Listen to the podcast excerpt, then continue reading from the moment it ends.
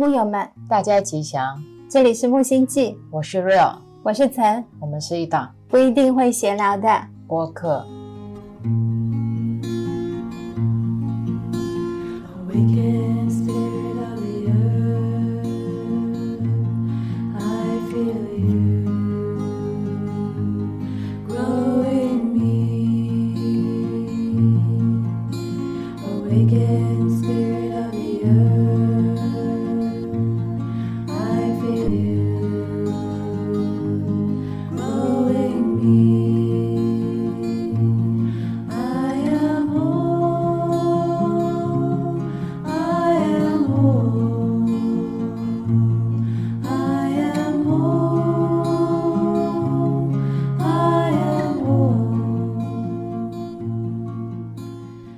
今天是二零二三年八月十六日晚上八点十二分。上一期我们聊了怎么样做好吃的饭，接连三期都在讲吃，对，第一期讲的是没时间做饭怎么办，嗯，第二期讲的是怎么做好吃的饭，是第三期讲的是怎么样吃好吃的饭。好的。你为什么想聊这一期怎么吃啊？我为什么想聊这期怎么吃，是因为上一期你说想聊做怎么样做饭更好吃，嗯，然后我想这个话题既然我不是很感兴趣，你就自己开辟了一个，不是，我就尝试自己去在我感兴趣的书里面去找有没有跟吃相关的，啊，所以就想起了一行禅师的这一套小书。嗯这一套小书很推荐大家。我之前在木星记星球群还在的时候，有在群里面分享过怎么吃、怎么看、怎么爱、怎么松、怎么走、怎么做、怎么吵。吵是吵架的吵，对，吵架的吵，啊就有一系列的书，我当时看了，觉得都很有趣，因为它是漫画的形式，会有一些小的插画，好像应该是节选了他平常的开示，还有他在其他的著作里面的一些关于这个主题的文摘和语录，所以读起来很轻松，也很适合小朋友读。嗯我感觉他这个系列做出来就是像小朋友的启蒙禅，但是当我认认真真的再去读的时候，发现是我在分别小朋友。其实我们每个人都是小朋友，也是大人。嗯这套书里面的话虽然很简单，但是很有力量，里面的观点也非常的启发我。所以那天下午我就坐在你对面，认认真真的把这本《怎么吃》看完了，然后想在你聊完怎么做饭更好吃之后，我就可以简单聊一聊怎么吃。这个就是缘起啦。所以这一期呢，它既是木食系列，它其实也是我们的读书系列。试试看，这会不会是我们最近录到的比较短的一期播客，好吗？嗯，那我们来试一下吧。对，因为本身这本书就特别小，里面的内容也不多。那接下来就是我的摘果子时间了。这次摘的都是很甜的小果子。酸酸甜甜，第一颗果子呢，就是我们要努力，要有能力去做这件事。这个怎么去理解呢？就是书里面的话是说，我们要尽量把生活安排好，才能够有足够的时间和力气，可以心平气和、悠悠哉哉的煮饭。那这里讲到煮饭，其实吃饭也是一样的。我觉得像我们平常在上班的朋友们，还有家里要照顾一家老小的朋友们，当我们说很累的时候，有些时候是一种心力上的累，有些时候也是一种能力上的累。心力上的累呢，就像杨宁老师说的，你的认知就是你的障碍。嗯那能力上的累呢，就是杨宁老师说的，有一些问题你要解决，你需要长大。有一些东西我们觉得它是障碍，是因为我们没有能力处理好它。所以把这句话再带回我以前的生活，我现在是带入我以前上班打卡时候的生活。如果有更深入的了解饮食，更深入的了解健康，然后有更好的时间规划的理念，这个是真正有能力的在照顾我自己。嗯，我可以很好的安排好我的工作时间和我的生活生活，我可以把它们 balance 好，可以计划出我自己每天的的做饭时间，然后让它尽量的跟我的生活节奏融合在一起。那个时候没有做饭的这种兴趣的话，我觉得我也可以透过这句话让自己明白到我要好好的吃饭。嗯我在午休吃饭的时间，不是尽量压缩吃饭的时间，让自己可以去那个时候应该是看一些书，或者说学习一些课程，甚至是看一些视频，而会把吃饭的时间更拉长、更放松、更去体验它。其实这里面也体现出了一种能力，你能不能接受时间被拉长，拉长，然后你能不能接受时间被加引号的浪费嗯啊？你能不能接受轻轻松松的坐在这边，不去想等等一下的工作，不去想今天的疲惫？嗯所以我觉得这是一项基础的大前提。包括我们昨天说做饭也是一样，我们的创业生活，我们两个自己在家里做饭，我们自己在家里洗碗，自己在家里吃饭，听起来这是一件很平常的事，但是我也要带出来，这是一件很有勇气的事。嗯这也是一件很困难的事。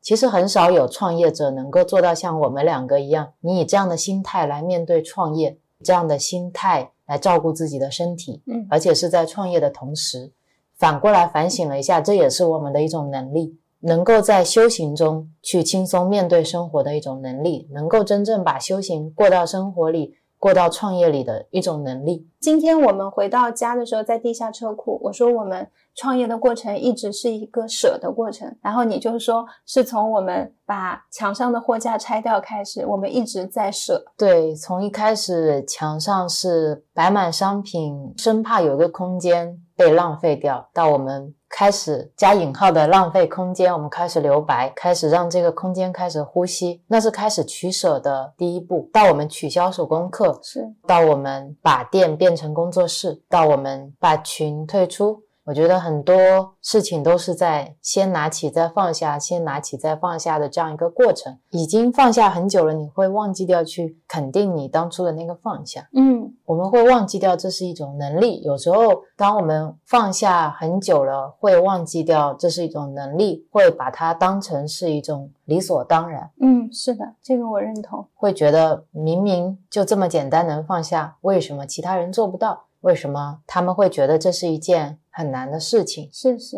是有时候会产生这样的困惑。但其实我们也是有一个过程的，然后我们的过程走得更轻易，我觉得是因为我们俩价值观相匹配。对，不是说这样的方式就多好，是也，不是说这样的方式就是要去效仿的。嗯而是对我们来说，这是我们两个人的共同的理解，对这个世界的理解，然后对我们现在现阶段的生活的理解。我们两个人的目标是一致的，我们一起把它完成。其实大家的目标跟我们多多少少是会不一样的，实现的途径也肯定是不一样的。因为我们其实是把创业跟生活是放在一起的，包括木星记也是，我们的产品也是，从来没有分开过。像我们每天在做手工，我在做的是大家可以用到的产品，同时也是我们自己会使用的产品。我们就是这样在创业，这样在生活，这样在做产品。那这是我们的一个途径。像 Rio 刚才分享的，就是每个人他会有自己的路径跟途径，可能伴随着大家慢慢经历、慢慢过之后，就会有自己的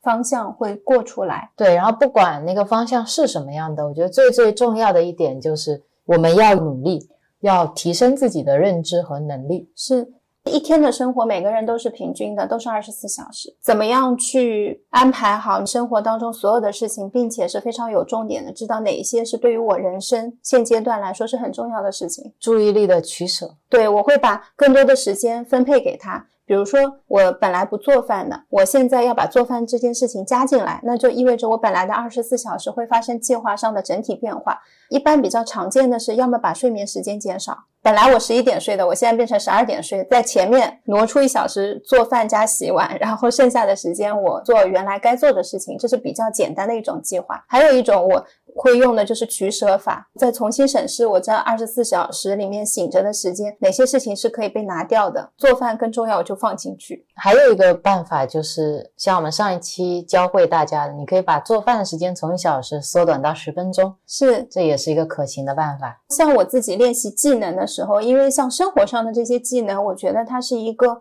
不断熟练的过程，它是可以被重复的，所以我会让自己在某些地方不断的强化。就像比如说，我不会扫地，这个星期天天都扫地，其实家里本不必要每天都扫，但是我就会强化这个技能。比如说像做饭，一道菜一开始做半小时，就做做做做到我只要十五分钟，边做会去思考这个流程当中有哪一些东西是。我被浪费掉的是因为我不熟练，然后我才导致要三十分钟这么久。如果我熟练了，就只要十五分钟。其实也就是要下决心，也要花功夫，要花时间去培养这个技能。是但是我们花时间去培养这个技能的前提是你要认可这一项技能的重要性，你要从内心里面愿意去提升它的重要程度。是就是今天你的 to do list 是非常长的，那如果做饭这一项一直被排在第十一名，而你今天只能做十件事，那它永远都排不上。嗯，所以还是取决于我们认知这件事情有多重要。对对，这是第一个果子。接下来呢，就是我们有了能力，认知到了它的重要性，我们也有去努力。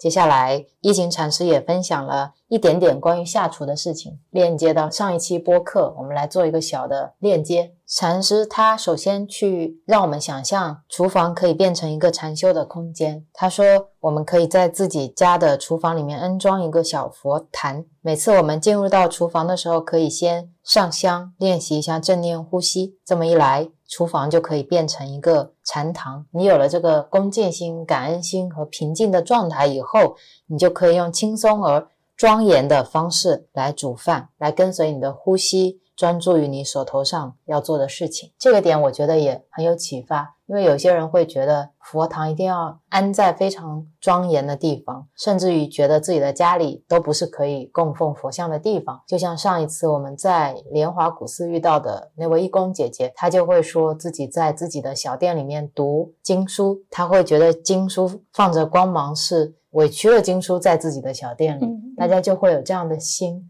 其实大家的这个想法也是出于一种恭敬心，但我在读一行禅师这段话给我的启发，就像我那天跟那位姐姐说的，我说处处都是佛堂嘛。其实我们的心清净了，哪里都是佛堂。只是今天如果我们有一个佛像在厨房里，如果我们认知上把这个厨房当成一个禅修的地方，它的整个场域或者你对它的感觉会发生改变，这种微妙的改变其实还很有加持力的。是的，是的，在有形的层面，我们需要这样的形式来提醒自己，其实是我们需要。还有一些方式也可以进行。我刚才突然想到的，就比如说给自己的厨房取个名字，挂一块木匾，写着五官堂，或者是修行中，每次一要做饭了，就把那块木质的竹牌子挂在门口。哇，这个很好哎。走进去之前有一个仪式，就是挂好牌子了之后，双手合掌，告诉自己我现在要开始去修行了。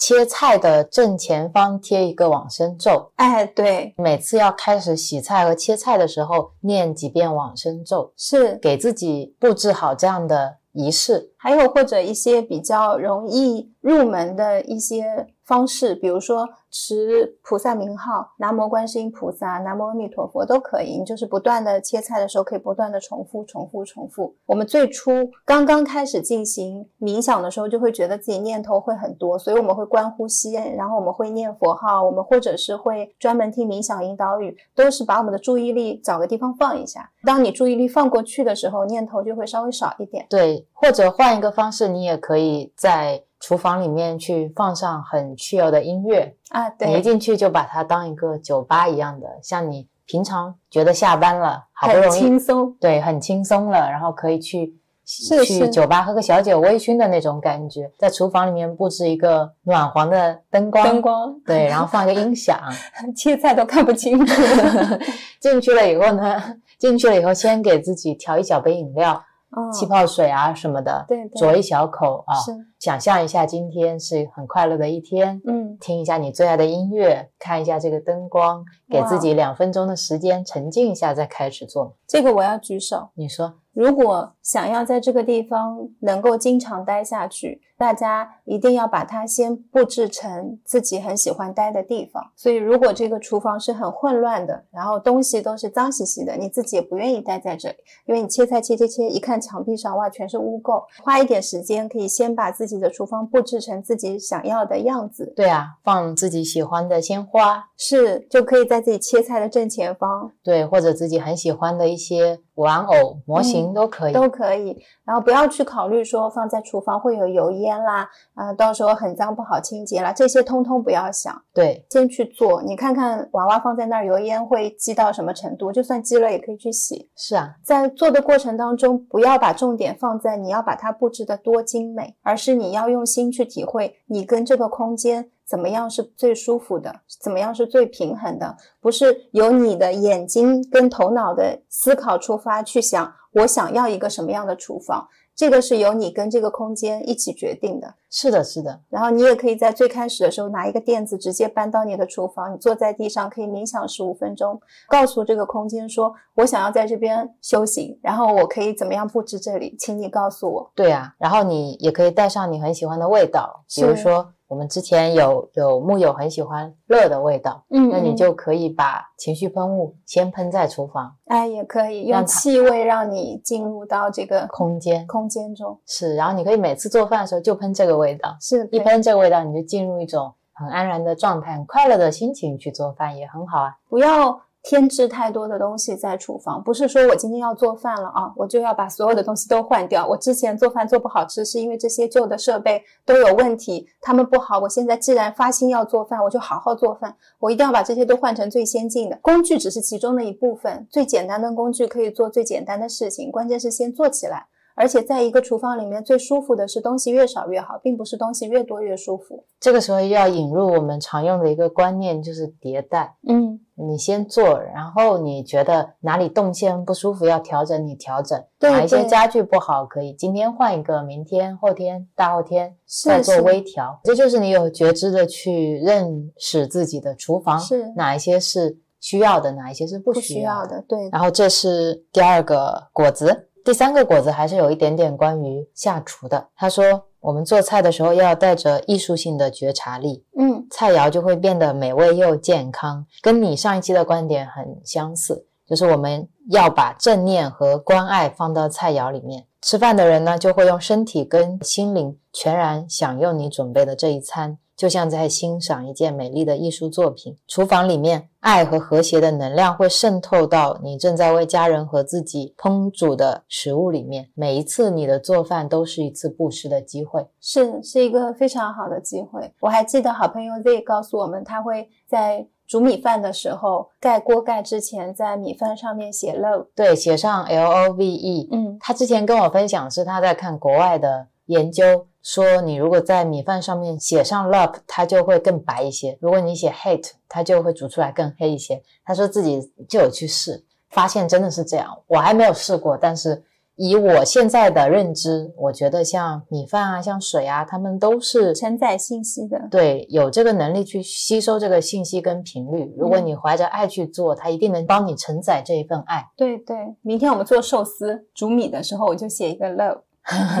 还有一句特别打动我的话是，他说每一次做饭都是一个布施的机会。是是其实这个观念很重要。如果今天开始做饭的时候，你觉得是一种付出的辛劳，和你觉得这是一个布施的机会，结果是一样，发心不一样，你得到的就完全不一样。我还想起以前播客分享过的朋友栗子很感动我的一件事情，就是他在做荤食给他家属的时候，他会去超度；做荤食给他们家狗狗吃的时候，他也会去超度。他那一次的感觉就是，家属可以不用学会，也要跟他一样在那边读往生咒，他会，就是全家都会了。就那份爱的包容跟扩大，是让我很感动的。是的，是的，我们很多时候做事情，不是说我今天嗯家里有余了，全家人一起过来站在往生咒面前去读。如果你会，你就做；家里人也可以，不一定非得要知道说，我今天做这条鱼的时候，我给他念了往生咒，我超度了他，他们能接受你就说；如果不能接受，也可以不用提。不一定非要把自己的这一份起心表达出来，并且需要对方去认可你。对，因为那样又会变成一种欲望，变成一种贪着。就像你今天进厨房的时候，你的念头可能是我在付出很痛苦，或者我在布施很欢喜，他们是两种起心嘛。是但如果今天你选择了我布施，我很欢喜，然后你又要跟你的家人说，我今天做了这么样一顿美味的布施，我欢欢喜喜的做，你们怎么没有欢欢喜喜的吃？你们怎么没有感恩我的布施？那如果是这样的话，其实它并不是真正的无相布施。嗯，所以你刚才在说的例子的那件事也特别感动我，这是无相的部分，是是大家真的发自内心去做，而不需要得到别人的认可，而是一种发自内心对自己的认可，这是一种更有力量的形式。是是，这样也会能慢慢长出自己内心的根。其实根就是在这样一次一次无所求的起心动念下去做的事情。对，当你无所求、起心动念的时候，是在浇灌你自己内心的花朵，嗯让那个花朵的种子可以透过你的这种自我滋养成长起来。如果你每次都是向外求的话，那不是在滋养你自己，而是在把你的能量往外投射。其实都是放在你所关注的那个事情上面，在事上面，就在东西上面，不在你身上。所以每一次讲布施呢，其实默认大家就是要无相。今天我给寺庙捐了一片瓦，今天我随喜寺庙放生，今天我帮同事多做了一份文件之类的，所有的事情其实都可以问自己：如果说今天那个瓦片上面不写我的名字，行不行？行不行？今天我放生水洗的时候不写你的名字，行不行？今天我给同事多做一份文件的时候，他不知道是你做的，行不行？他甚至不知道你加班了，行不行？如果你今天加班到深夜了，全公司的人都不知道行不行？如果不行，就继续修。没关系的啊，因为都是慢慢慢慢来，通过不断的体验跟觉察、觉照到自己，你才会看到，其实我们说无相也是跟着自己的阶段，一个阶段一个阶段。可能像我一开始觉得啊，我这个阶段已经无相了，换了一件事情，哎，又着了相，就是触缘又犯，触缘又犯。，然后出不同的缘，有可能犯的还不一样。然后你回过头来到某一天坐在那儿说：“哎呀，这这不就是同一件事吗？”但是你得先去触，触完了回来觉，觉了之后再去处，是是是，没有关系，就不断这样的去练习，就像做饭一样，以后就会了。等到遇到再有不会的，那就再回来学习，但是不要停止。就像前面一心禅师说的，要努力，同时也要有能力。对，每一次你在做的事情都有机会成为你的一次自我成长、自我修行、自我转念的事情。是，就像做饭，你可以把它当成一件痛苦的付出，然后做一次痛苦一次，嗯，你也可以把它真正过成欢喜的布施，做一次欢喜一次。既然你每次都要做，或者你每次都要去吃，那你何不欢欢喜喜的每次都把它当成是一次布施，一次欢乐呢？但这也是要能力的。这个能力的背后是，也是我们要放下一些情绪，一些你的不平，才有机会能够去获得这样的这种能力跟练习的机会。不然自己也是会容易执着在某一个角度。就像在家里面最常见的就是做家务的事情，也很容易产生冲突。如果有两个人一起住的话，对，然后怎么修呢？也很简单，就是不要贪嗔痴慢疑。你今天如果起心了说，我做饭做的这么辛苦，他怎么说我做的不好吃呢？你起了这个心了，你看见了，你不要骂他，也不要骂自己。对你就在心里起了。按杨宁老师的说法，就算你很想骂他，憋住，嗯，你憋个七次、八次、九次、十次的就会了。就会了。这个叫生忍，生忍是有一点难受的，因为你硬忍嘛，就好像说我有一个地方痒，我有一个地方疼，我想去挠。Rio 说你不要挠，因为为什么？你挠了之后，那个肿块会变大，它可能会手上有细菌传染到你皮肤的其他地方，所以不能挠。我就很难过，很难过，就是生忍。这个就是硬忍，但它嗯带来的后果是什么呢？比如说，我今天打坐本来能五分钟的，能忍成十分钟，能忍成半小时，能忍成两小时。心里会不会委屈呢？是会的。为什么会产生委屈呢？现在还没有能力去化解掉自己的这份情绪，这个是能力不足的一种现象。所以其实就算我不忍，我把话讲出来了，会造成什么？我还是有情绪，因为我现在能力没有提升。我的能力并不是因为我说了。我骂了对方，然后我这个能力就提升了，对吧？所以我需要学习的能力，其实是我怎么样处理我的情绪，跟我要不要骂他是没有关系的。你这个点说的非常好。嗯你刚才说这是能力不足的一个表现，很像打开维基百科，就是症状看到的名词解释。我记得我上一次发了一个朋友圈，是杨宁老师画的一个截图嘛。嗯，学佛并不是一切都顺利的，很多事情确实我们需要解决的话是要长大的，长大了才会有那个能力。最近很喜欢截杨宁老师的开示，嗯截成图，然后做成电影字幕的形式。放在木星记修行的小红书上对对对，和大家分享。对对，突然想起这个，如果大家感兴趣，也可以去看。不定期更新，但是分享这个我很喜悦，我也是，我每天还蛮期待。以前早上是会看《木星记修行仙》，然后现在是马上打开小红书看一下。这个来源也很生活化，就是我每次看杨宁老师的开始都会直拍大腿嘛，是觉得说的太棒了。对，然后我就把它有一些会截图下来，嗯嗯，截图下来以后呢，我又经常会分享给陈。分享的时候我就发现，呃，同时发五六张会比较占用你的资源，我就去找了一个小程序把它拼接好，拼接好了以后分享给你，然后你也觉得哇拍大腿，是你看到那些文字是非常连贯性的出现在一张图片上面，跟你一张一张看还是不一样的。平常经常听杨宁老师的开示，你看到这些字，你就感觉是杨宁老师很生动的在给你讲，有他的语气、他的口吻、他的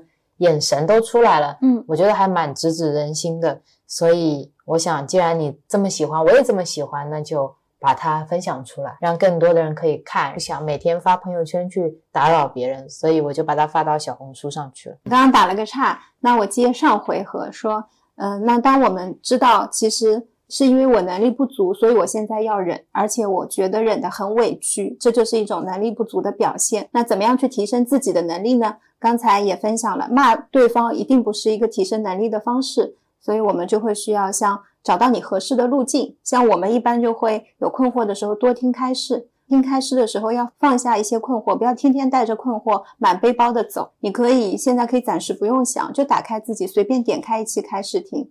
是是，这些困惑你让它流过你，不是说今天我非要找到一个答案不可。对，有时候很多问题是因为我们一直带着它，问题才越来越多的。对，当我们去看这些开始，亲近更多的善知识的时候，很多问题在你没有注意到它的时候就溶解了。在忍的过程当中，有一个非常好的一种作用，就是你慢慢的能起一种觉照力。因为忍的话，你一开始是给自己踩了一个急刹车。用杨定一博士的话来说，就是我们跟过去的习惯踩了一个刹车。进行了一个大的回转，对，这就是一个转机，就要开始转变了。你这就让我又想起杨宁老师的话了。嗯最近截图他开始多，就脑子里面都印进来。当你觉得你自己小气的时候，其实就是你大气的开始，嗯，因为你已经觉照到你自己小气了，那你是小气不久的。好，那我们再来示范一下，当听到杨宁老师这句话，我们怎么样能够让他举一反三呢？当我觉得我不行的时候，就是我可以的开始；当我觉得我很困难的时候，就是困难要结束的开始。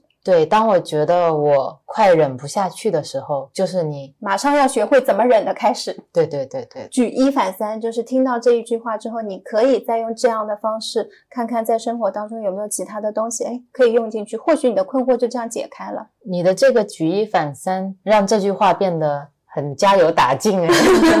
所有的不好的事情，你这样一想，哎，那可能这就是光明即将到来的现象吧。对啊，它就是无常的一个生活化的体现。是是是，我这一刻悲伤的觉得我真的没有办法再过这样的生活了。明天眼睛睁开，哇，太阳真好。对啊，老话就是说否极泰来嘛。嗯，像我妈妈摔一跤，经常会说摔一跤就是捡了一个金元宝。对，破财就是消灾。是啊，你看看现在听过去的这些话，真的非常有力量，破财消灾。你看，你虽然丢了钱，或者是丢了物品，或者丢了你很心爱的东西，原来这是一件好事哦。我还可以有对联呢，嗯，挨骂消业。破财消灾，对啊，横批塞翁失马。对联有底下的嘛，底批否极泰来。呃那我们这次播客封面就是这样，这样，这样，好，那你来做。我来做，蛮有趣的啊。嗯，下一个果子就是我们怎么理解食物。这里有一个小的故事。一行禅师说，几年前他问一些小朋友吃早餐的目的是什么，其中有一个小男生回答说，是为了得到一天所需要的能量。另一个小朋友说，吃早餐的目的就是吃早餐啊。然后一行禅师他觉得第二个小朋友说的比较正确，吃东西的目的就是吃东西。然后我当时在看这段话的时候，我其实想起了之前看南怀瑾先生的书里面他提到的一个故事。他说他二十三岁的时候，当时四川大学请他去演讲，他就问人家演讲的题目是什么。有一个同学就提出来说，讲人生的目的是什么。然后当时南怀瑾先生对这个问题其实还蛮困惑的，他觉得很多人会说人生是以享受为目的的，有些人说人生是以服务为目的的，但是在他看来，这个命题本身其实它就不成立。但是呢，他已经接受了邀请要去演讲这个题目了，所以他就说，那其实，在逻辑上，这个命题本身也有一个答案，答案就是人生是以人生为目的的。我觉得这句话跟刚刚一行禅师说的吃东西的目的就是吃东西、嗯联系在了一起，也就是我们经常会说的付出就是得到了，嗯，过程即是结果，结果。嗯，所以这也是蛮打动我的一个小对话。举手。我刚才受到了一个启发，谈恋爱的目的就是谈恋爱，嗯，谈恋爱的目的不是结婚生子，送孩子上学，结婚的目的是结婚。生孩子的目的是生孩子。是的，哦，这样就了了分明嘞。其实是非常明确的，是因为我们给谈恋爱这件事情加了很多的用途跟功能上去，就像现在的洗面奶一样的，又要保湿，又要祛痘，又要美白，还要抗过敏，还要紧肤，就有很多神奇的功能都在里面。大家就是既要又要还要。是，所以容易得不到吗？什么都没有。那恋爱就是我们在谈爱，我每天生活当中谈恋爱的时候都是围绕着爱去谈就好了。然后结婚生小孩就会变成一个副作用。是我自然而然恋爱谈好了之后，我们两个人想天天在一起，结婚是一种形式，不结婚也是一种形式。那我们因为恋爱谈的太好了，这项能力双方彼此这个技能都很成熟，天天在谈恋爱，你的感情不可能不好，是是是然后你们的生活场域也不可能不好。是是，那你的结果就会自然而然的好，就像 Rio 说的，就是结婚生子、恋爱顺遂，这是一个副作用。是的。有时候我们就是颠倒。对，我觉得你的这个启发很有意思，嗯，但是谈恋爱就不展开了。对对对，恋爱七夕大家自己过。然后我们继续聊回果子。是啊，其实这样困惑会少很多诶，大家没有觉得吗？我又回味了一下，我觉得了，啊，如果我们在一段恋爱关系里面是没有办法处好的时候，就是没有在谈恋爱啊，这个就叫正念恋爱。恋爱。啊对，，大家可以试一下用一行禅师或者其他禅师或者其他地方学到的正念的形式放到恋爱里，看一下会出什么样的副作用。对，或者也可以去看一下一行禅师的另外一本《怎么爱》嗯，加怎么吵 配套配套。然后我们真的回来啊，嗯、下一个果子呢，也是我很感动的一个点，是身体属于大地。嗯书里说，在现代生活里面，大家往往认为身体属于自己，所以你可以随心所欲地对待自己。但其实你的身体不只是你的，也属于你的祖先、父母、你的未来子孙，也属于社会、属于众生、属于大地。你之所以存在，是因为树木、云朵、土壤和每一个生命体共同成就的。如果我们知道自己是身体的照顾者，而不是拥有者，你就能更用心的去饮食，因为你的身体不仅仅只是你的一个皮囊。它也是一份礼物，也是一份职责，你要照顾好它。它不仅仅是你的，其实我们自己的幸福也好，快乐也好，它跟整个地球的幸福快乐是紧密交织在一起的。这段话我特别感动。然后他还说到说，土壤里面是有祖先的，是你吃的坚果、水果、蔬菜或者米饭，都是从土壤里面吸取了养分生长出来的。然后土壤里面又有许多已经化为尘土的先人祖宗，所以你的饭里面也含着千世百代的骨头，无数的枯叶、死虫和动物的尸骨。嗯也许你的前世也到过那里，也死在那里，你的骨头也在那片土地里面分解，现在又长成蔬果，然后你自己吃到你自己之前的讯息。所以吃饭的时候要练习的就是你要深入的观看那一粒米，享受成就一粒米的所有因缘。这个上一期你有聊到，每一个食物里面都有好多的元素，你是可以去体会、可以去享受的。他在说这一段的时候，我就想起我之前很喜欢的那句话，就是你的左手和右手都可能是来自于不同星球的尘埃，我们的身体就是这个宇宙的碎片组成嘛。嗯，所以这一段读下来是很感动的。是的，特别是那句，呃，我们是自己身体的照顾者，而不是拥有者。我们确实有时候太以为这具肉身是自己的了。所以，当我第一次听到杨宁老师说我们是这个世界的偷盗者，我们从来没有什么东西是自己的。我们呼吸的每一口空气，吃的每一个食物，其实一睁眼，一天二十四小时的呼吸都是来源于地水火风的。嗯如果没有这个呼吸，我们一秒都活不下去。但我们好像有一层，对，有一层理所当然，有一层无名的傲慢嗯在身上，嗯，觉得自己是这个身体的主宰，是一个控制者。是的，我刚才感动之余还想到一个很有趣的想法：我们的身体因为没有灵魂竞争上岗，你想象一下，就有这样一个世界，这些躯体肉体呢，它是会按照不同的等级排列的，比如说身高也好啊，它的一些基础参数都会有一个列表，就像我们去商店买衣服是一样的。你怎么样能买到它呢？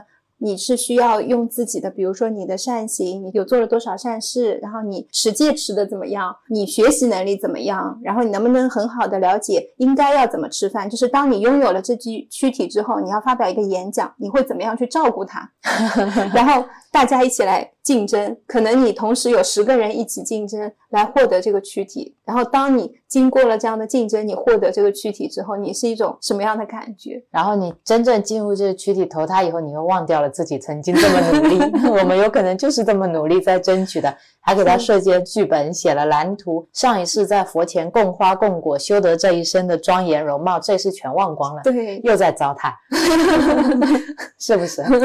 我们就是少了珍惜跟感恩，会忘记，真的就是忘记掉我修得人生是多么大的福报。人生难得，上一期我们说要记得忘记，这一期就是你要记得记得，对这一期要记得记得，记得记得是记得有很多东西它是来之不易的。我们说锄禾日当午，粒粒皆辛苦。我以前只是从农民伯伯的角度在理解食物，是他们辛勤付出的汗水，才有我今天碗里的一粒米。但是今天听到一行禅师的这一段话，这里面除了农民伯伯之外，有地水火风，有地球母亲，然后有过去可能包含你的所有的信息，在土地里的信息，造就了这一粒米。对。然后从意识的层面来说，其实我们现在每一个起心动念，我们的每一个念头，它其实都是整个宇宙网络的一部分。宇宙网络共同创造的结果。是我这两天在听传奇法师，好像是九年前左右的开示，我也放在了佛学版里面，就有说到，其实因为我们现在其实整一个宇宙的能量是不平衡的。如果真的能量有正能量跟负能量，不是说负能量不好，而是其实从大家现在身体层面也会能够感觉得出来，就是我们在精神方面不快乐的人越来越多，然后抑郁症或者焦虑症的被确诊的越来越多。不能治愈的疾病越来越多，然后身边很多过敏性的一些疾病没有办法被现代医学根治的疾病越来越多。其实这就是一些现象，就是告诉我们我们所处的环境它的能量状态是什么样的。那作为我们能做什么，我们就是可以给到这个世界更多的一些正向的能量。我觉得你刚才描述这一段的时候，就好像感受到了地球是一个人，嗯然后他现在表面的皮肤过敏了，对，然后他现在可能心有点心率过高了，然后就会表现为可能抑郁症的发生率变高了，是这样的一个场景。他身体有各种各样的不舒服了，体现在他身体的细胞里，也就是我们是身上就会有各种各样的体现。是，所以我们的心也病了。所以在说到上一个话题，很多时候没有能力的时候，我们去忍，其实，在忍的时候，也不仅仅是对自己、对环境、对整个宇宙、对整个世界，都是一件很好的事情。精神环保、心灵环保，我们之前播客也叫情绪环保，它和我们现在现实当中实质性的环保其实是一样重要的。对你今天少扔一个塑料瓶，你少用一个垃圾袋，和你今天少说一句粗话，少说一声抱怨，都是一样重要。都是功德，都是给这个宇宙，也是给到我们自己的一种反向的一种能量反馈。是嗯我们所以会需要有意识、有觉知的去做这些事情。我们在修行自己，也是在给这个宇宙健康。对啊，所以说吃饭也是需要练习的嘛。嗯然后这里面还有一段话，我特别特别感动的，要列出来跟大家分享。是一行禅师说，就算你一个人住，然后没有和团体一起修行，你其实也不是真的孤单的一个人。你如果有在吃饭，其实你吃的食物是许多人的心血，食物里面、你的身体里面和你环境的周围都有很多的细菌、很多的微生物都跟你在一起。你生命的每一个细胞里面都会有祖先跟后代和你在一起。我看到这段话的时候，我特别感动的是，如果我今天是一个内心特别孤独的人，读到这句话，我可能真的会流泪。会很温暖。你会忘记掉有这么多的生命陪伴着你，他们从来没有跟你分开过。对，这种感动，就像上一次我们聊 Matthias 还有聊前世今生的时候，你说的生生世世的你和不同平行时空下的你都和你在一起的那种陪伴带来的感动。嗯，这种感动的力量是在于，并不是说今天有多少人过来陪我了，是的，而是他们其实一直在陪我，对。只是我不知道这种感动。我为什么不知道？是因为我现在落在了孤单里。当我落在了孤单这个情绪里的时候，我又没有去练习怎么样能够跟自己的内心更深入的接触的时候，可能就没有办法体验旁边的微生物是在陪伴我，今天这个米饭在陪伴我，今天厕所里的小蚂蚁在陪伴我。对，今天家里有一只小蜘蛛在陪伴我。是你看到它的时候，会觉得跟它是分离的，我们不是一体的，不是共存在这个宇宙上的。可能我也做过蜘蛛，我也做过蚂蚁，对，我会给他祝福，我希望他也可以修得人生，然后可以过来听闻佛法。所以就是我们会忘记掉，我们会忘记掉啊。然后这里可以分享书里面有提到的一个小短诗，嗯，就是当你去夹菜的时候，你可以念诵的短诗。这段你来念吧。在这份食物里，我清楚看到整个宇宙现前来支持我的存在。请看着食物微笑，食物包含阳光、云朵、天空、大地、农夫等一切万物。很可爱的一首小诗。是啊，就是我们要看见食物，在我们看见食物的时候，要记得记得，要记得记得，同时也要想到说，我们跟他们是一体的，我们也没有分开过，也分不开。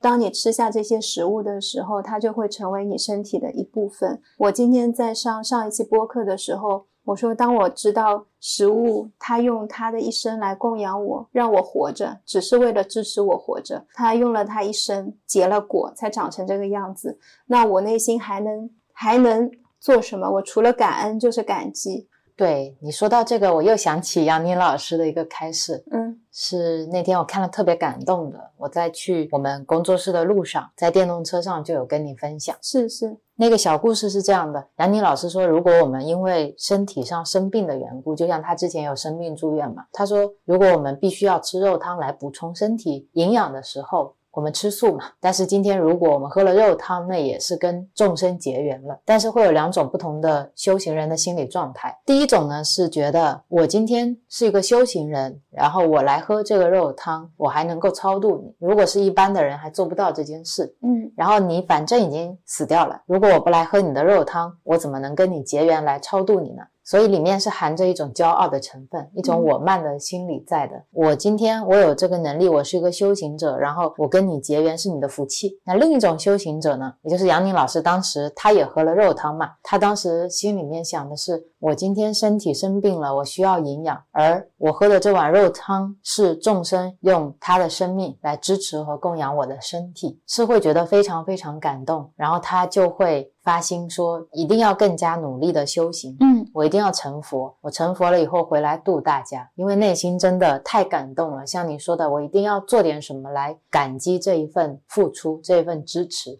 当时我在看这一段，我特别感动的点在于，其实结果是一模一样的，你都是看到一个修行者坐在了医院。喝了一碗肉汤，但是他们的起心动念不一样，得到的力量是完全不一样的。嗯第一个修行者，他的脑子里面都是我，都是我可以为你做什么，我为你做了什么，你必须要感谢我，是非常以自我为中心的。但是另一个修行者的角度，他是无我的，他是在想别人为我做了什么，主语不一样，嗯，然后你得到的信念就会不一样，得到的力量就会不一样。是是。就我那天听完 Rio 和我分享这个故事之后，除了感动之外，我也突然想到，其实植物跟动物是一样的，只是它们生命的展现形式不一样。可能从我们现实层面的角度去理解，你觉得动物是身上能看到血的，但其实植物身体也有体液，也有汁液。对我来说，我觉得它们都是生命，万物有灵嘛，是它们都有自己的想法、自己的人生、自己的身体。对，所以我就很感激这些植物，在我选择吃素的时候，他们这么无私的支持我，是的，是然后，他们帮助我，是就内心真的是除了感恩就是感激，就跟杨年老师喝肉汤是一样的感受。不能感恩更多，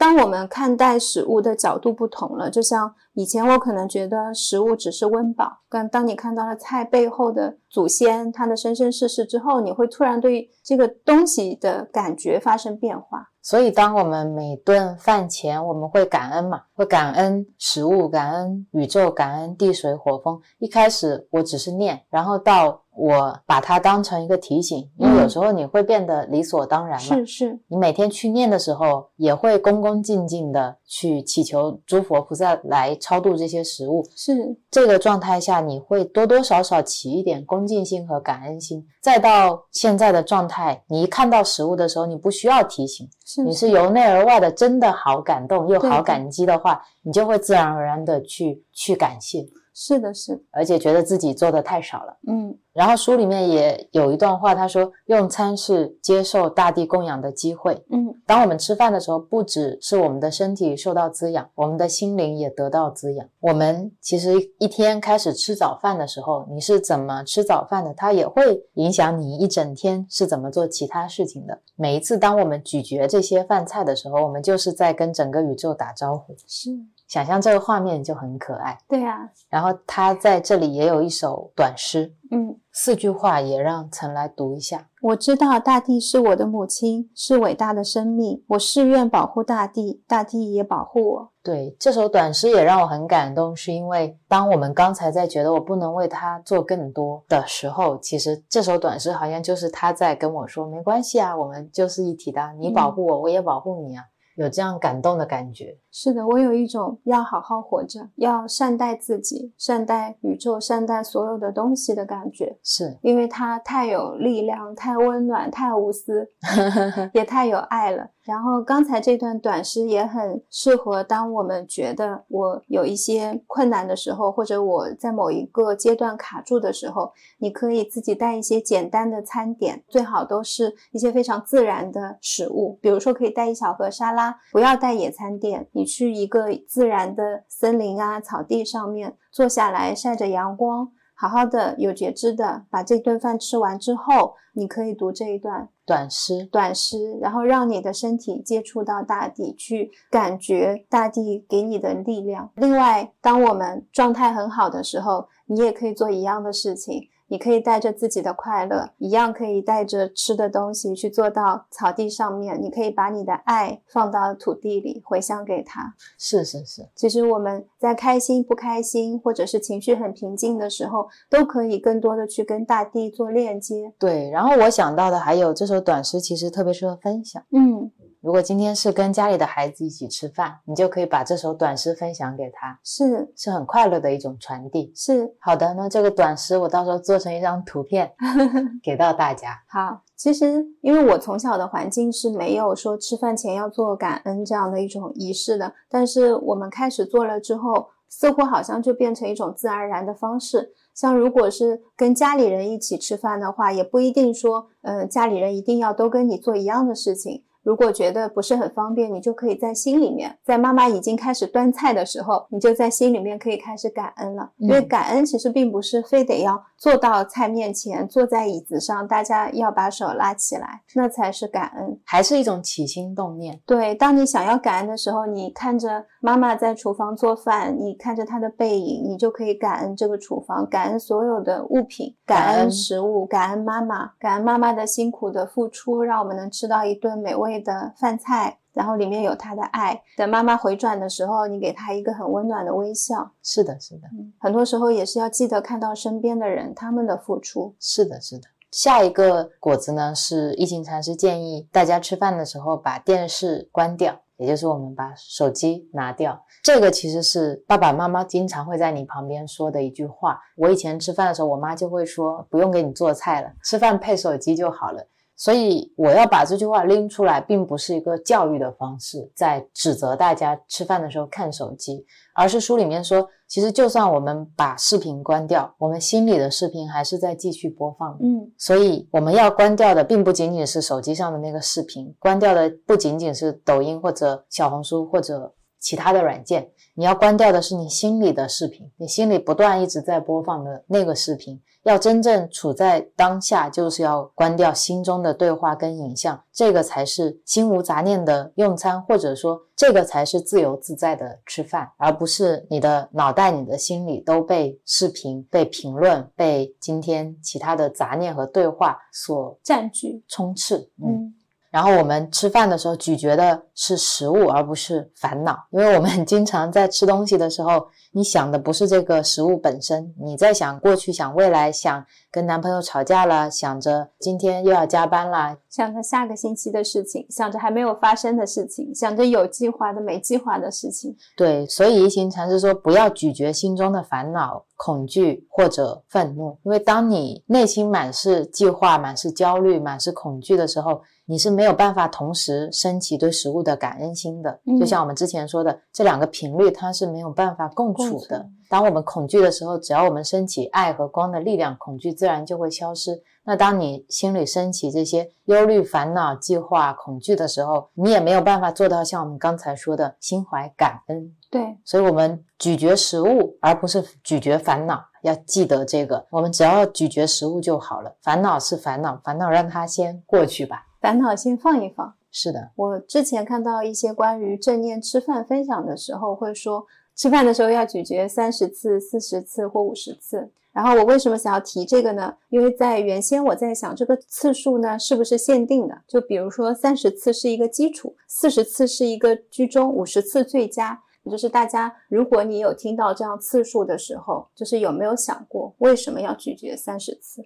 这个其实上一次有一个木友来店里找我们，你记得吗？嗯然后他分享说，他其实有去到国内一个禅修的寺庙，然后那个寺庙刚好遵循的是一行禅师的正念的生活方式。他在那边待了几天，回来之后，他非常印象深刻的带回来的一点就是正念吃饭。他说他一开始也是听到说吃饭要咀嚼三十下、四十下，他觉得怎么可能？我吃吃一口菜要嚼这么久。等他真正去数自己，哎，没有想到自己咀嚼的时候，真的真的一个食材可能要咀嚼到三四十次。但是他如果没有这个静静的数这个次数的过程，他吃了这么几十年的饭，他一直以为每一个食材可能三五下就吃下去了。嗯你的想法和实际发生的东西，他们是分离的，嗯因为你没有那个觉知力。他说，等他回到家以后吃饭，他也就开始去慢下来，而且开始去吃素。他说，慢下来加上吃素，他的生活其他都没有改变，就改变了这一段，也让他现在整个身心有了一个很大的变化。变化。对我嗯当时听到他的分享也特别感动。是，然后我听到的呢是回到举一反三的那个话题上面。呃，如果今天我在练习正念吃饭，说正念吃饭它需要我对一个菜咀嚼三十次，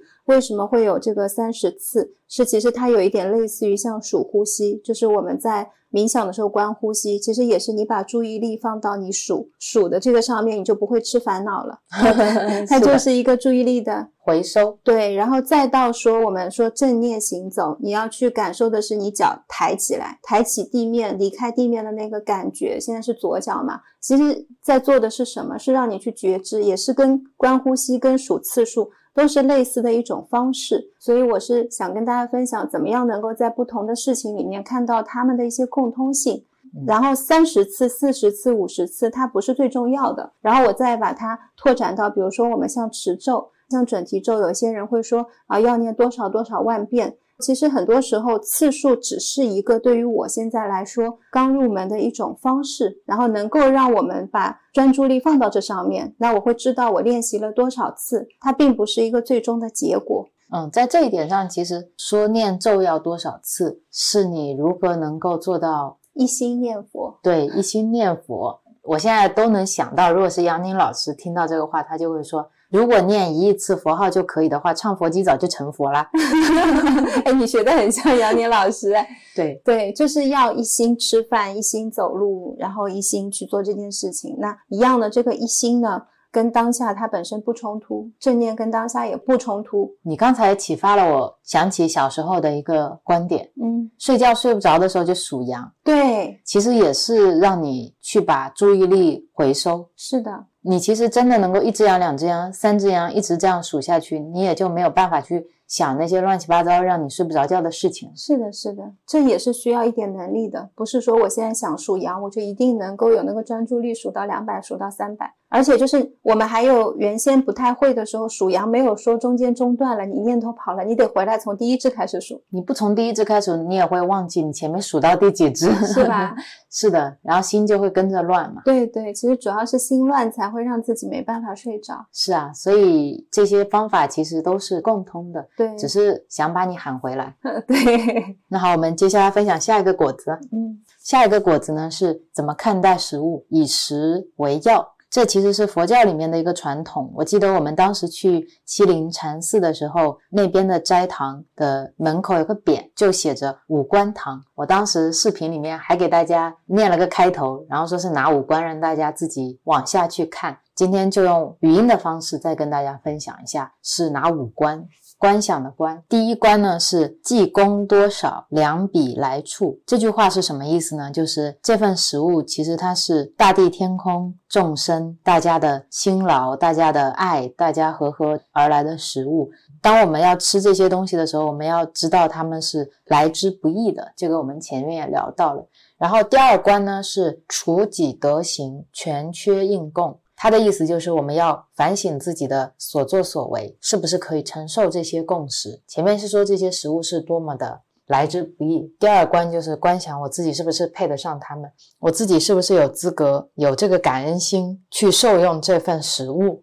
这句话当时就让我想起宣化上人的一个开示分享，说为什么他们现在不去化缘？宣化上人的话都是很幽默的。他原话说：“要是我们自己内心存有过去心、现在心和未来心，那么即使施主只是供养一杯清水，我们也难以消受。如果能把五官的道理都明白了，那就算是你吃金子，你也能消受得起。”他说：“光明白了，金子也消受得起了五官。”那第三关就是我们要防心离过，贪等为宗。这句话是什么意思呢？因为这个翻译的比较古文嘛，我到时候会在修 notes 里面写好。大家如果听我这一段觉得字是比较难理解的，可以配合着文本看。防心离过，贪等为宗呢，就是说我们吃饭的时候要关照自己内心的心念，尤其是贪心。我们要对上等食物不因为它美味而起贪着心，嗯，对中等食物呢，我们要不起痴心；对下等的食物，不能因为它不好吃起嗔恨心，就是让我们不能够过度贪心，也不要过度执着。那第四关呢是正视良药，为疗行枯，也就是说，我们要把食物当做是滋养四大和合之身的药。然后最后一关也就是第五关，第五关呢是未成道业，应受此食。也就是说，为了资身修行，我们为了成就道业，所以我们今天吃这个食物，我们来借假修真。第五关其实是在提醒我们，接受食物是为了能够成就道业。我们接受这份食物，要培养起对众生的慈悲，嗯我们也要增长起我们要去利益众生、要去度众生的这个愿心。这个就是五官，实存五官。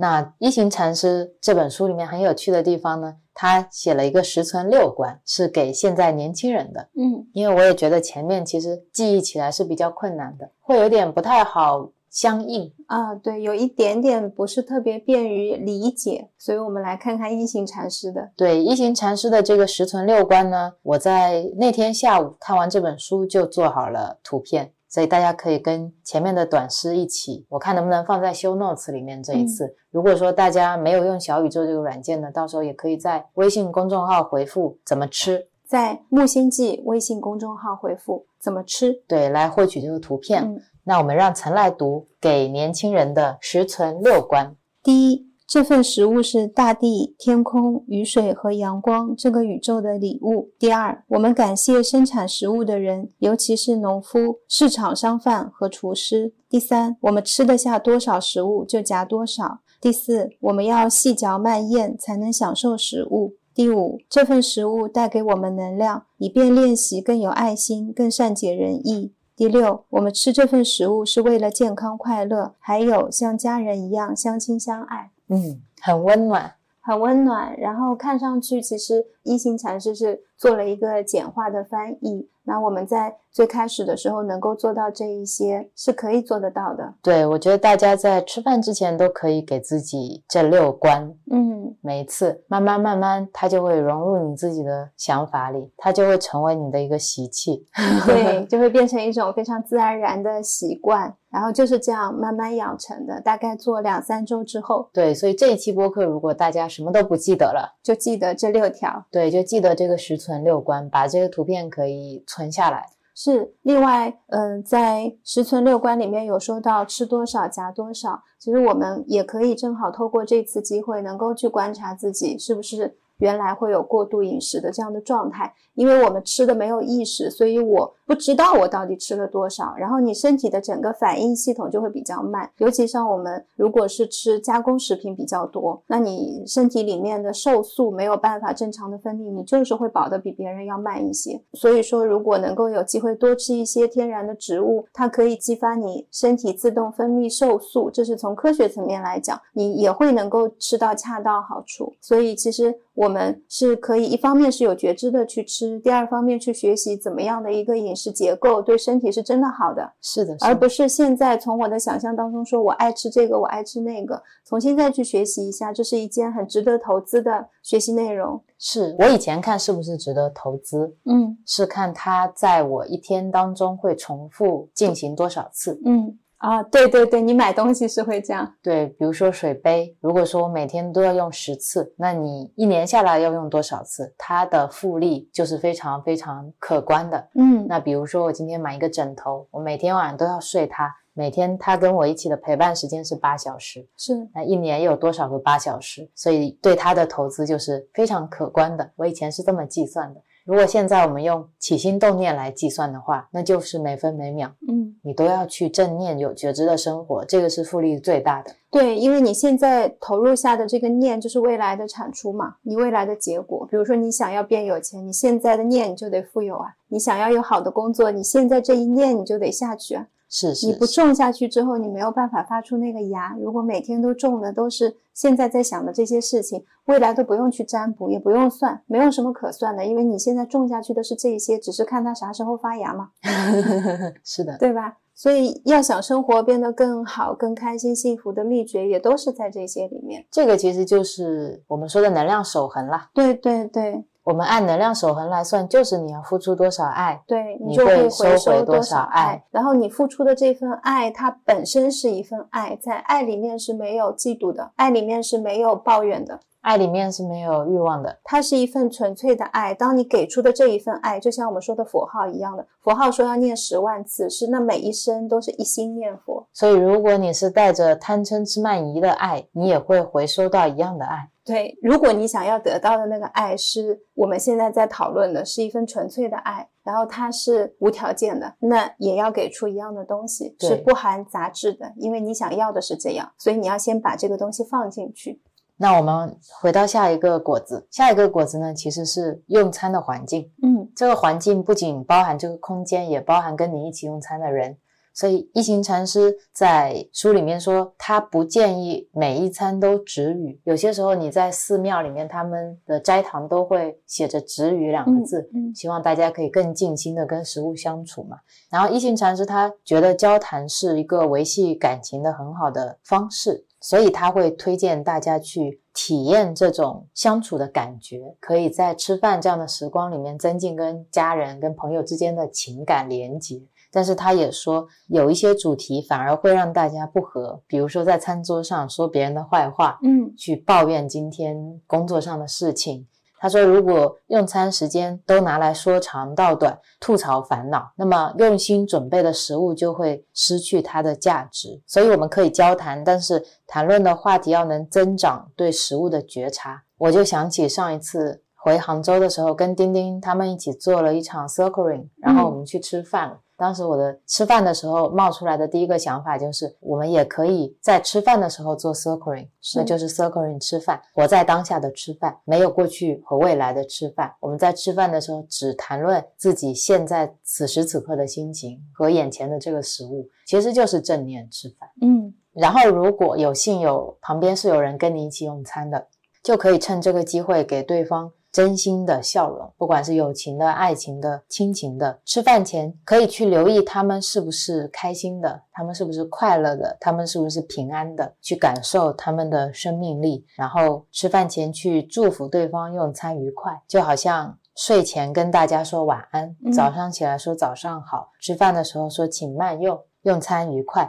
其实吃饭的环境也是吃饭的一部分。这个环境，我觉得也包括对方的念头和情绪，也包括空气的味道，也包括周围环境的音乐、周围的鸟叫、楼上的装修。而这种环境并不是被动的，它是主动。嗯今天你是能够塑造这个环境非常有利的一个角色。如果你是喜悦和快乐的，即使楼上在装修，你也可以把这个喜悦和快乐从装修这件事情上转移掉，是或者说把装修直接融化成一件快乐的事情。是，可以随喜他们即将搬到新家里面。对呀、而不是在抱怨说楼上装修，我们在吃饭，它影响我们吃饭了。这个就像刚才一行禅师说的，对你失去了一个跟食物好好链接、跟一起吃饭的人好好链接的机会。是的，当我们处于那种抵抗感的时候，是脱离不掉这个抵抗感。所以，当我们转变了一下，才可能因为觉察到说，哦，现在装修有点吵，那我可能可以做其他事情。又或者等到能力提升之后，你发现自己的注意力是可以放大放小的。想要听到装修声音的时候可以听到，我不想听到装修声音的时候，我好像就没有办法在意到它，就它都不会对我造成影响。然后一样的能力在冥想当中的噪音，也就是用这样的能力去进行转化跟转变的。然后，当你没有能力的时候，如果说吃饭的时候对方在抱怨楼上的装修，你就会跟他一起抱怨，是就是抱怨乘二，暴击。然后，如果说今天你有能力，你长大了一些，那对方在抱怨的时候，你可能会沉默，你忍住了，没抱怨。然后再有能力一些了，你会发现，当对方抱怨了，你就可以去转化他，是你可以帮他把抱怨的心安抚下来。对。这就是一种照顾好自己以后去照顾全世界的转变。嗯，现在如果我们两个人在路上看见其他很生气的人、其他抱怨的人，我们会祝福他们，嗯会升起一个祝福的心，不再会觉得他们哦怎么这样。嗯，这个变化很好。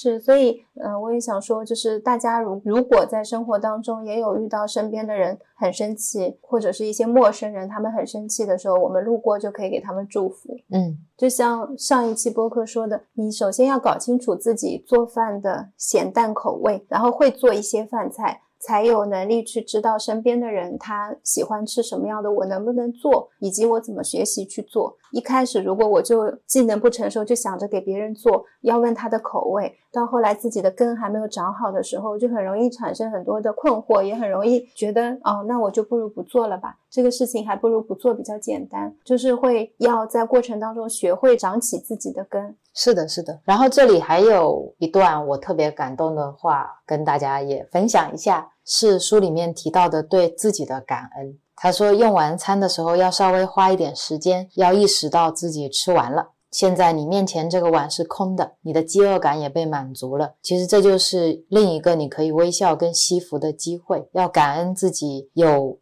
能力能够坐在这边开开心心的吃饭，嗯，也要感恩自己有营养充足的食物可以吃，还能够走在关爱和理解和修行的道路上。是这一段我特别感动，因为我们前面感恩了所有的一切，独独没有感恩自己，这也是我以前不会记得的事情。所以上一次我看完这本书之后，我们吃饭的时候我就感恩了自己。我都感觉可能会不会听哭啊？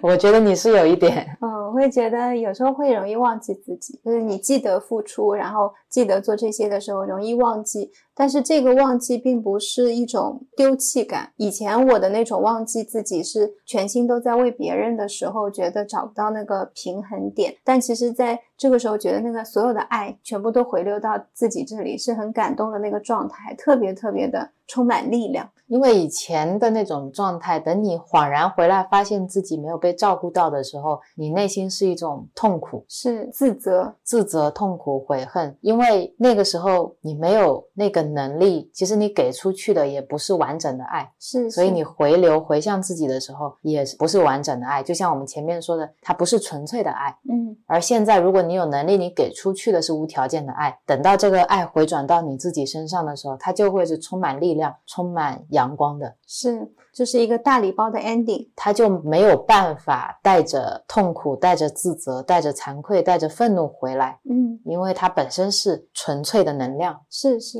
因为它本身是一个纯粹的爱的流动。是啊，那接下来一个果子就是我很喜欢的部分啦，嗯享受洗碗。啊，今天像是跟大家一起吃一顿饭，是从餐前厨房做饭到吃饭，然后现在吃完饭交谈完感恩完，我们要洗碗了。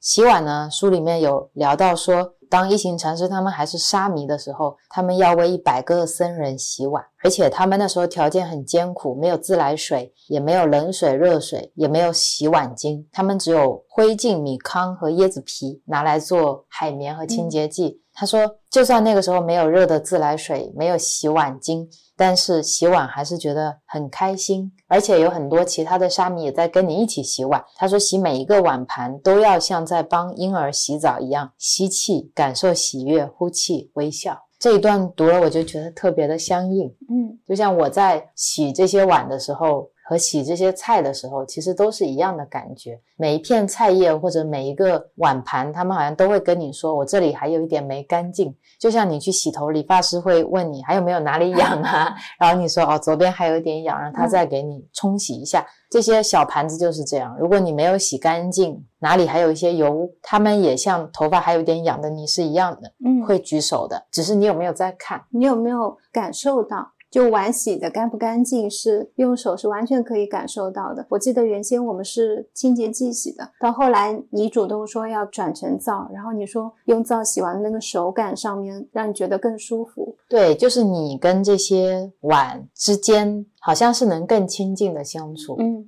当然说这也是一种分别，嗯但是在我现在有为的修法上，用皂的时候让我洗，确实是有一种更天然的亲近感。是我其实本来并不是特别喜欢洗碗这件事情，就蛮早之前有拍了 real 分享他洗碗一个过程的视频，我当时拍完了剪好了，我就觉得好治愈啊！我是从那一刻开始爱上了洗碗，就每一次如果让我洗碗也蛮难得的，我突然有这样的机会，我会很珍惜，很欢喜吧？会很欢喜。然后你真的是能感受到这个碗它有没有被洗干净，有没有被照顾到。对，像他这边说像帮婴儿洗澡一样，你就可以想象这些碗就像一个小朋友坐在一个澡盆子里面，嗯，他很开心，你也很开心。是是，所以这一部分是洗碗，然后还有下一部分呢，聊到的是厨余堆肥。其实这个在我们国内做的是比较少的，嗯这样的条件也比较少。像我们之前去给 Z 喂小兔子的时候，就会看到，因为它在一楼嘛，然后有一个室外空间，有个小花园，那边有一个堆肥站，它还会把一些纸袋子，比如说我们木星记的袋子用过了，它就会扔到里面去堆肥。然后在书里面聊堆肥呢，其实这段话是非常打动我的，也是有一首小诗，先让陈读一下，六句话。在垃圾里，我看见玫瑰；在玫瑰里，我看见垃圾。一切都在变化，就连恒常也无常。对，书里面在堆肥这一段，其实它要带出来的是无常，嗯就是当我们每次在回收垃圾余厨的时候，味道都不是特别好闻的，因为里面会有腐烂有机物的味道。但是这些东西却是我们花园最肥沃的优质堆肥，所以芳香的玫瑰和发臭的垃圾其实是一体两面嗯同时存在的，少了一个，另一个就没有办法成就。然后同时也说明一切都在变化之中，玫瑰会在六天之后枯萎，化作堆肥，堆肥又会在六个月之后转变成玫瑰，所以大家就是这样互相转化和流转的过程。就像我们会在一百年后变成尘土，尘土可能又会在一段时间后变成一个新的生命。对，可能是一朵蘑菇。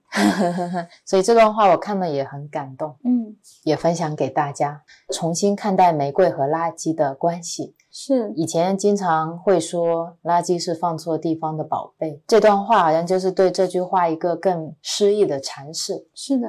那下一个果子呢，其实是人如其食。嗯一行禅师说，告诉他你吃什么样的食物，他就有办法说出你是什么样的人。如果你告诉他你在哪里用餐，他也能告诉你你是什么样的人。嗯，如果我们每天深入观察自己吃的食物和摄取的量，也会慢慢清楚自己的本性。是这个用现代一点的方式就叫食物占卜，是的，是的，它是一种内在情况的外在表现。因为你是如何选择食物的，也代表了一部分是口味偏好，一部分是肠道菌落的健康，一部分是你心理你的情绪状态，所有的东西都在简单的食物里面能体现出来。对我特别有感触。就像以前我会觉得你是你阅读的，但那部分是指精神层面的。嗯，你所有获取的信息造就了你现在是如何透过一个滤镜认知这个世界的。是的，我现在理解这个获取的信息，它包含了主动和被动的两部分，还有被忽视的第三个部分，也就是我今天打开手机，我所看见的所有东西，不管我是有意无意，其实它是都进入了我的一个潜意识里面，都会成为我的一部分，还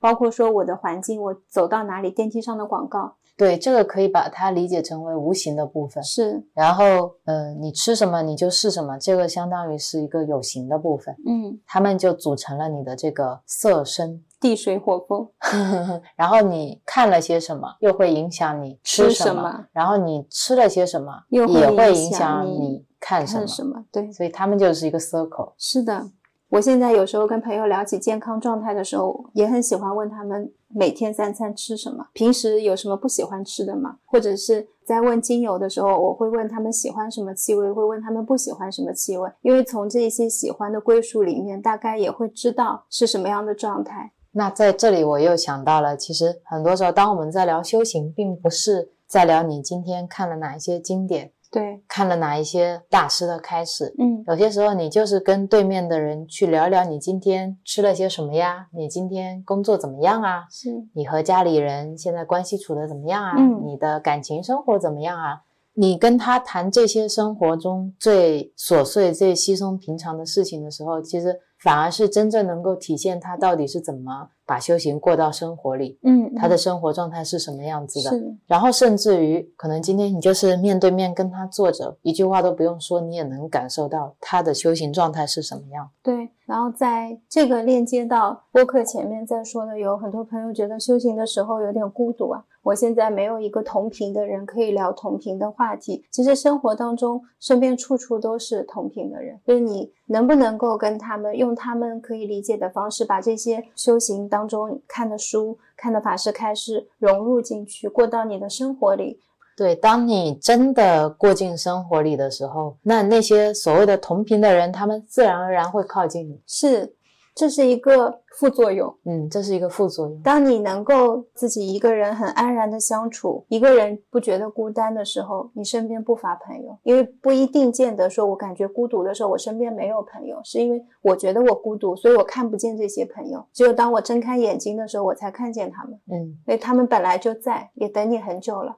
就跟这些食物们、这些微生物们是一样的，是，大家都在等着你记起来，你跟他们从来没有分开过。然后你要看见他们从自己这里出来。冥想带给我另外一种感受是，当我感觉到我跟这个世界的物品、所有的东西、所有的人事物，它是有链接感的，我没有觉得很恐惧，我觉得很有爱，是一种勇气。我觉得是一种回归，哎，对，就像是你回到母胎里面的那种安心感。是跟我原来想的不一样。刚修行的时候，我记得我们聊起说，别人也是你，你也是别人。你觉得很难接受，我就看到马路上走过一大爷 还往地上吐了口痰。我就想，我怎么可能是这个大爷呢？这大爷怎么可能是我呢？不可能，我没有办法去理解那个概念，但没有揪着这个点说，因为我现在不理解，我就不往前走了。然后我们俩就当一个笑话说，哎，这一点真的是有一点不太明白。但是就先这样修吧。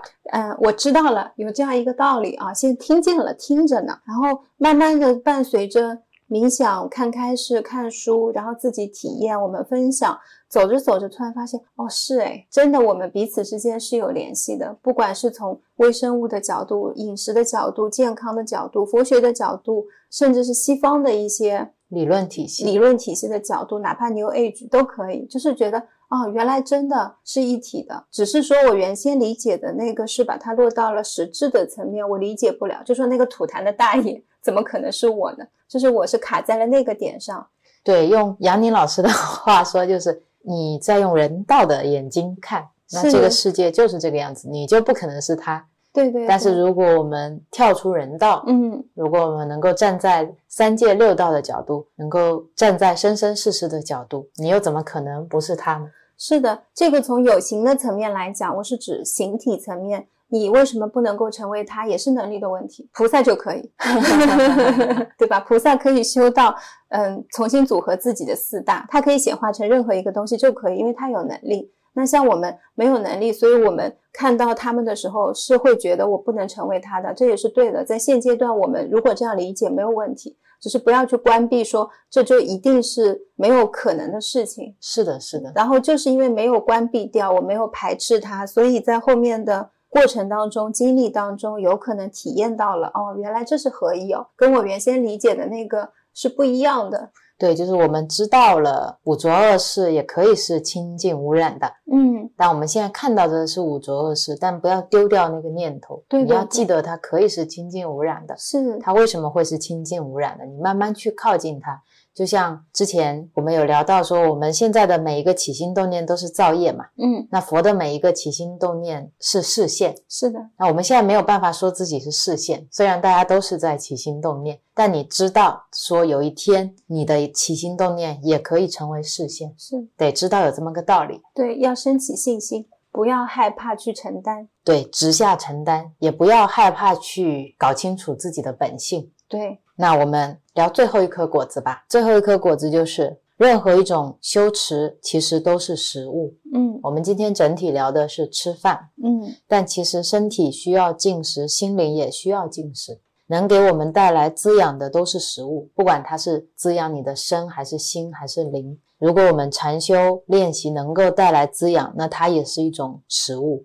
佛陀的教诲能滋养我们，那就是一种食物。不同的法门，它能够滋养我们，就是一种食物。任何一种修持都是食物。吃东西是美食，行禅也是美食，坐禅也是美食，工作禅也是美食，是，样样都是美食。对，这个拿来做 ending 是不是很好？是，样样都很好，样样都很好吃。